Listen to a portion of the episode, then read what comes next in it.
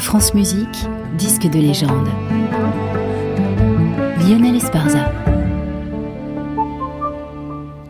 Notre légende aujourd'hui, l'intégrale des symphonies de Beethoven par Franz Bruggen.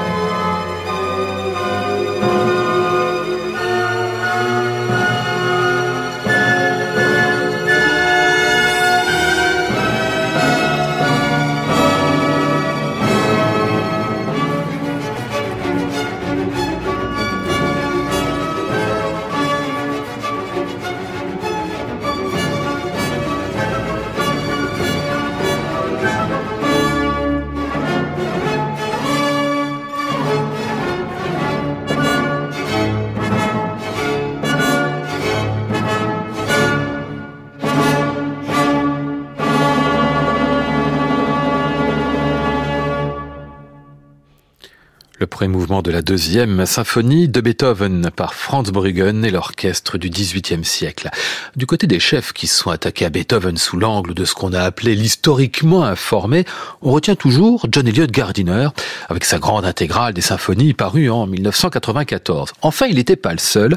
Au même moment, et même un peu avant, de manière plus discrète, mais non moins accomplie, Franz Bruggen donnait donc sa lecture des symphonies, débutée au milieu des années 80, avec son orchestre du XVIIIe siècle, venu donc dans l'esprit de Mozart et de Haydn, alors que Gardiner dirigeait l'orchestre révolutionnaire et romantique, soit avec des lunettes du XIXe. De fait, Bruggen suivait lentement le fil chronologique des œuvres de la première à la neuvième symphonie, comme un parcours de découverte qui aurait été celui du chef lui-même. Résultat admirable de légèreté et de style.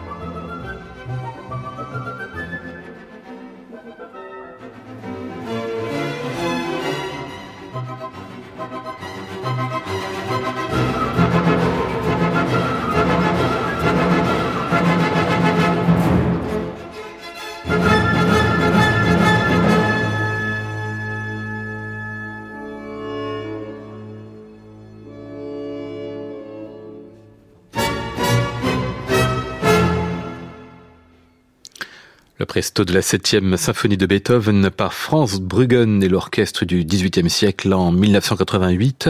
L'intégrale des symphonies de Beethoven par Bruggen pour Philippe. C'était aujourd'hui notre disque de légende à retrouver et podcaster sur le site de France Musique et sur l'application Radio France.